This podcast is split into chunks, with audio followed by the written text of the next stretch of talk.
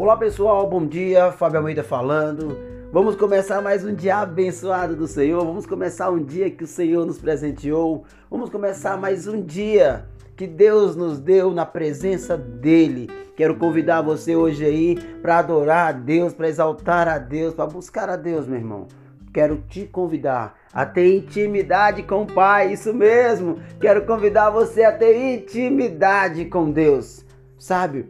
Tenho aprendido sobre o meu TSD, meu tempo a sós com Deus, e nesse exato momento estou aqui na presença de Deus para falar com Ele, para pedir a Deus que abençoe a sua vida, para que Deus derrame graça, unção, sabedoria, para que Deus abençoe o seu dia, para que seu dia seja um dia produtivo, um dia abençoado, um dia na presença do Pai, isso mesmo, um dia sobrenatural na sua vida, meu irmão. Hoje nós estamos com um tema tão lindo: aceite ser curado. É isso mesmo, precisamos aceitar a ser curado. É necessário aceitar, meu irmão.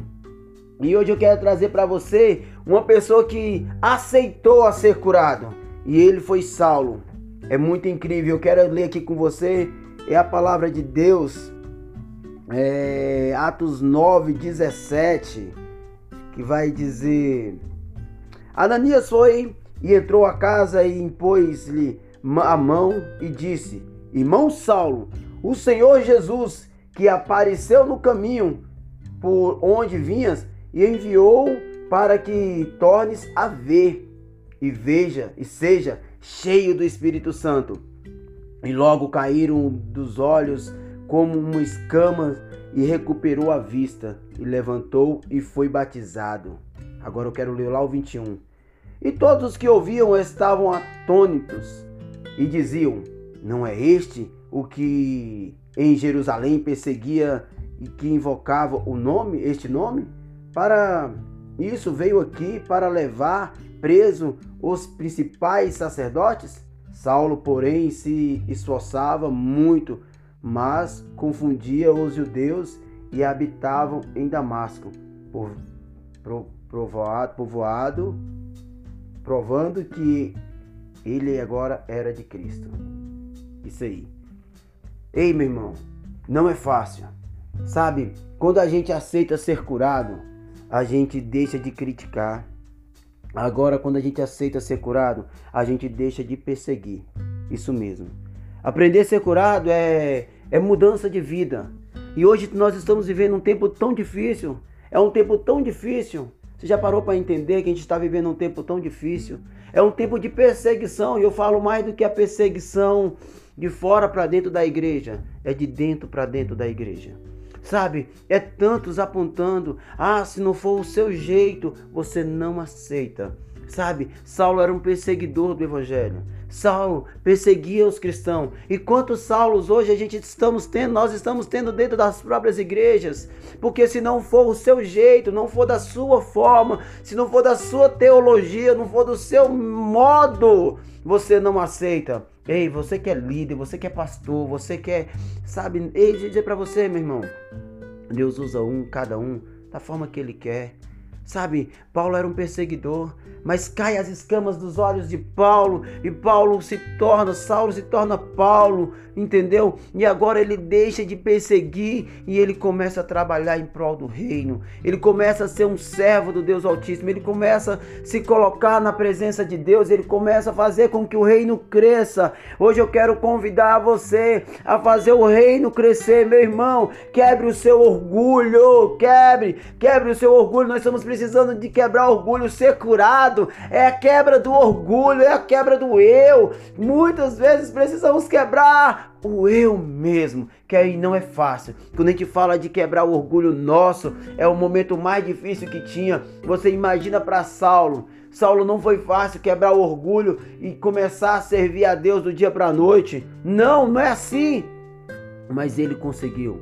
Se ele conseguiu, meu irmão, eu e você também vamos conseguir vencer. Quero convidar você nesta manhã a se levantar da onde você está, a parar de criticar e muito pelo contrário, e fazer com que a obra de Deus cresça. Isso mesmo, meu irmão, quebre esse orgulho, Pare de criticar, é tão difícil. Deus tem falado comigo muito isso, Fábio. Fábio, faça a minha vontade, faça a minha vontade que Deus tem falado comigo, meu irmão. É para que eu possa fazer a vontade dele. Ei, eu quero convidar você, não seja feita a tua vontade não, meu irmão, mas seja feita a vontade de Deus, de Deus. Eu creio que nós vamos chegar ao lugar desejado. Eu creio que um dia todos nós vamos chegar ao lugar desejado. Mas Deus está nos dando a oportunidade de fazer a obra dele, de poder se levantar, de poder fazer o reino dele crescer. Deus tem dado privilégio para nós. Deus tem dado a oportunidade.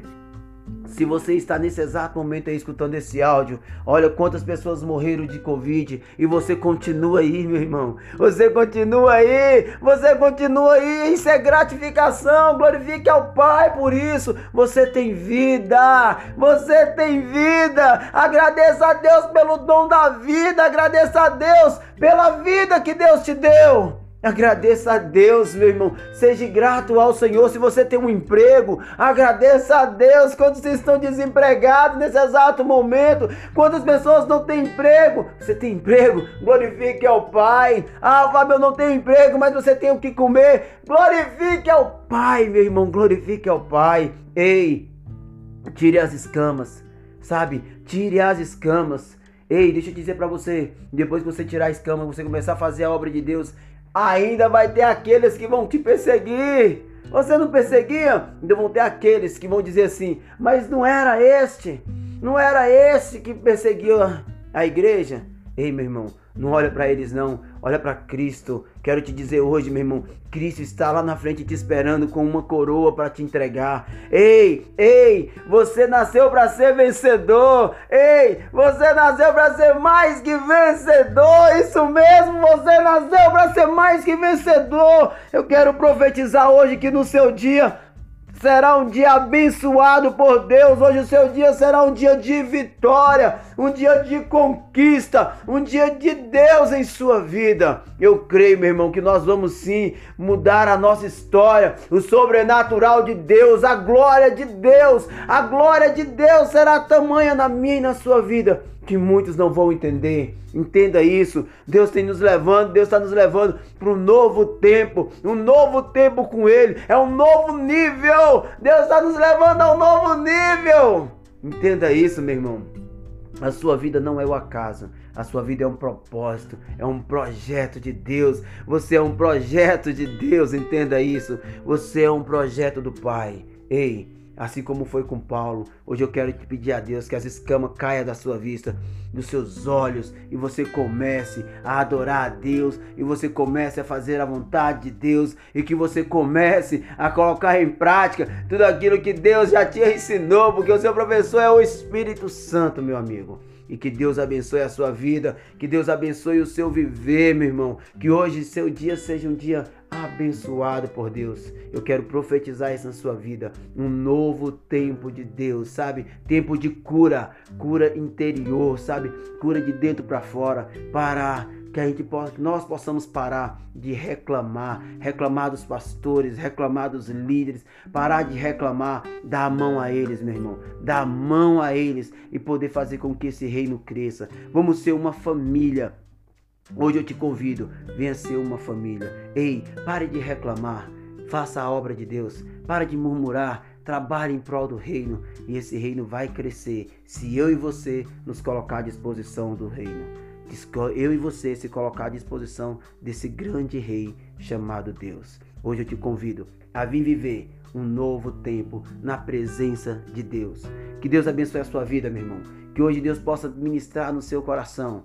Que hoje o orgulho quebra, que hoje tudo que não vem de Deus caia por terra e que você seja uma nova criatura em Cristo Jesus. Que Deus abençoe a sua vida, que a glória dele seja sobre você. Se Deus nos permitir, amanhã vamos estar juntinho para mais um Café com Deus.